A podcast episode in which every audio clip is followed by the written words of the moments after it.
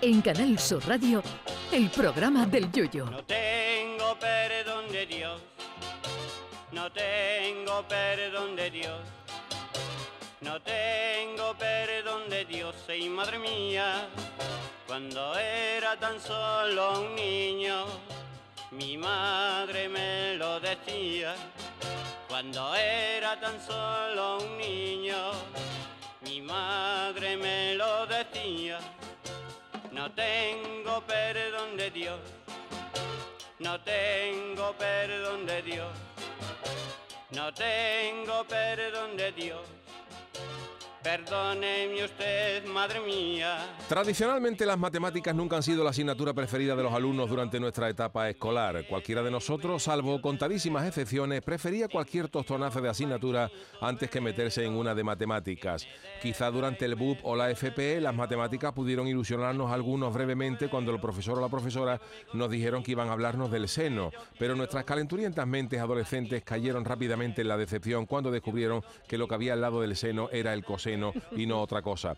Pero bueno, ahora parece que la ciencia se agarra a un clavo ardiendo para que mejoremos en matemáticas y un estudio de la Universidad Rey Juan Carlos de Madrid dice que comer en familia mejora el rendimiento del alumnado en matemáticas. ¿Cómo, perdona? Que comer en familia mejora el rendimiento del alumnado en matemáticas. A algunos les parecerá raro, pero a mí me parece lo más lógico del mundo. Anda. A ver, si tú comes solo, tienes una pizza patina más y eso es dividir entre uno. ¿A cuánto cabe una pizza familiar para uno? Pues a una pizza familiar. Pero si se come en familia ya la cosa cambia. Si la pizza se divide en las famosas ocho partes y somos cuatro comiendo, ahí ya tenemos que afinar para saber que cabemos a dos trocitos cada uno. Hoy que es el Día Mundial de la Croqueta, también nos puede esta servir para aprender sumas conllevadas. Por ejemplo, si tu madre fríe de primera tacada 14 croquetas y luego 8, sumamos 8 y 4, 12, pongo el 2 y me llevo una. Una croqueta, por supuesto, para luego por si me quedo con hambre. Para las restas también sirve la comida en familia. Típico problema ejemplo. Si en la nevera había un solo yogur y tu hermano se lo quería comer, pero tú lo viste antes y te lo comiste a cara de perro, ¿qué se come de postre tu hermano? Un mojón, esa es la respuesta. Otro problema matemático que sí surge comiendo en familia. Si una barra de pan antes pesaba 200 gramos y ahora pesa 150, pero sigue costando lo mismo, ¿quién gana? El panadero. Pues eh, más problemas eh, para esto de la matemática aplicada a las comidas familiares.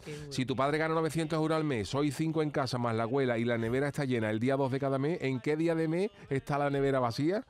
El día uno, ¿no? Pues ver, a ver. En lo que discrepo del estudio de la Universidad Madrileña es, es- que en lo que hace mejorar a los alumnos en matemáticas no son las comidas en sí, sino las reuniones. ¿A cuánto cabemos los 15 que estamos para hacer el escote para un botellón? Si estamos en una pandilla, nueve chicos, perdón, ocho chicas y nueve chicos, ¿quién es el que no se va a comer una rosca? Y, yo ya lo dije en el paso doble de la chirigota Tampa Collesca titulado Mi vida en el- es el carnaval, donde el comparsista Fiebre declaraba, aunque soy analfabeto y matemática en mi vida, yo he aprendido, sé gracias a nuestra fiesta que un contrato de 200 son 15 para cada tío. Pero lo que más matemáticas enseña es el trabajo, oye, que ahí no se nos van ni sumar las horas extras, ni descontar los días de asuntos propios, ni restar los días que nos quedan para vacaciones. Hombre, por favor.